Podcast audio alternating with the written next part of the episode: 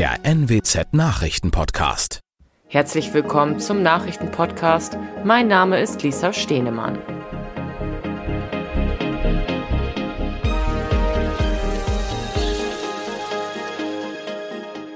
Und das sind unsere regionalen Nachrichten. Fußspur im Maisfeld bei Wenen stammt nicht vom vermissten Joe. Strandkörbe und Fenster in Schillig beschädigt, Polizei sucht Zeugen und Umweltausschuss spricht sich für Rauchverbot am Strand von Norderney aus. Die fieberhafte Suche nach dem vermissten Joe aus Oldenburg geht auch am Mittwoch weiter. Seit Tagen gehen bei der Polizei immer wieder Hinweise zum Verschwinden des acht Jahre alten, geistig beeinträchtigten Jungen ein. Leider konnten sie bisher nicht bestätigt werden, sagte Polizeisprecher Stefan Klatte am Mittwoch auf Nachfrage. Zuletzt gesehen wurde Joe am vergangenen Freitag.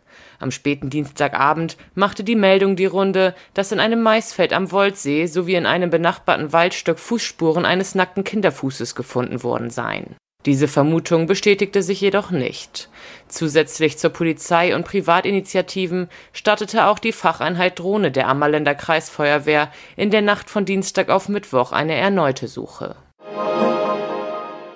Die Polizei sucht Zeugen von Randale in Schillig. Am Mittwoch gegen 1.45 Uhr rief ein Camper die Polizei und berichtete, dass soeben ein Mann und eine Frau mehrere Strandkörbe und zwei Fenster des Sanitärgebäudes beschädigt hätten. Nach Ansprache seien die Randalierer Richtung Ortskern Schillig davongelaufen.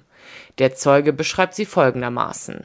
Der Mann, etwa 30 Jahre alt, circa 1,80 groß, bekleidet mit heller Jeans und dunklem Pullover. Die Frau, circa 25 Jahre alt, 1,70 groß, bekleidet mit einem grauen Pullover, schwarzer Jacke und heller Jeans. Hinweise nimmt die Polizei in Jever entgegen den Zigarettenkippen den Kampf angesagt hat der Umweltausschuss der Stadt Norderney. Einstimmig haben sich die Mitglieder für ein Rauchverbot an öffentlichen Stränden der Insel ausgesprochen. Demnächst soll darüber dann im Rat der Stadt entschieden werden. Doch noch gibt es einige offene Fragen. Unter anderem ist fraglich, in welchem Strandbereich das Rauchverbot konkret gelten soll. Denn Bürgermeister Frank Ulrichs gab zu bedenken, dass es auch Ausweichmöglichkeiten für Raucher geben müsse.